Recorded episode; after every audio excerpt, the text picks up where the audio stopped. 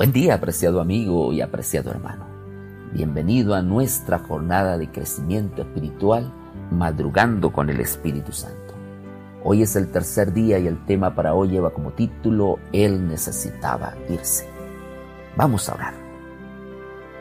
Querido Dios, en este momento cuando vamos a tomar tiempo para estudiar tu santa palabra, permite que seamos llenos de ella que el poder de tu Espíritu Santo sea una realidad en nosotros.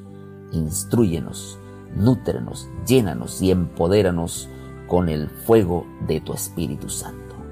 Gracias porque nos escuchas. Lo agradecemos en Cristo Jesús, tu Hijo amado. Amén.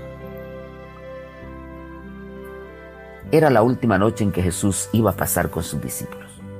Ahora se encontraba reunido con ellos en el aposento alto Solo faltaban unas pocas horas para enfrentar la agonía del Hexemaní y la tortura de la cruz. Dentro de poco tiempo el buen pastor Cristo Jesús iba a ser quitado del medio de sus ovejas y éstas iban a dispersarse sin ninguna dirección. Y para los que están tristes, pues todos sabemos que se necesita un consolador. Y era exactamente esa persona que Jesús estaba presentando a sus discípulos. Él les dijo, yo rogaré al Padre y os dará otro consolador. No os dejaré huérfanos, vendré a vosotros. Y él eligió el tema del Espíritu Santo para inspirarlos y confortarlos. Allí Jesús cumplió su promesa. A partir de su ascensión al cielo, el Espíritu permanecería con nosotros hasta la consumación de los siglos. Y es de tremenda importancia comprender que al recibir el Espíritu Santo estamos recibiendo a Jesús. No puedes pensar que son la misma persona, porque no lo son. El Espíritu Santo es la persona que nos convence con el fin de que aceptemos el ministerio y la muerte de Cristo Jesús. Él es quien purifica el alma de toda contaminación.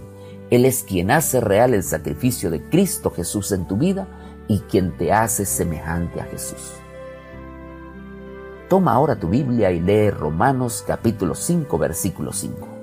Léelo varias veces. Luego en oración agradece al Espíritu Santo por derramar sobre nosotros el amor divino. Pide a Jesús y dile, querido Jesús, úngeme en esta mañana por medio del Espíritu Santo. Derrama sobre mí el amor de Dios.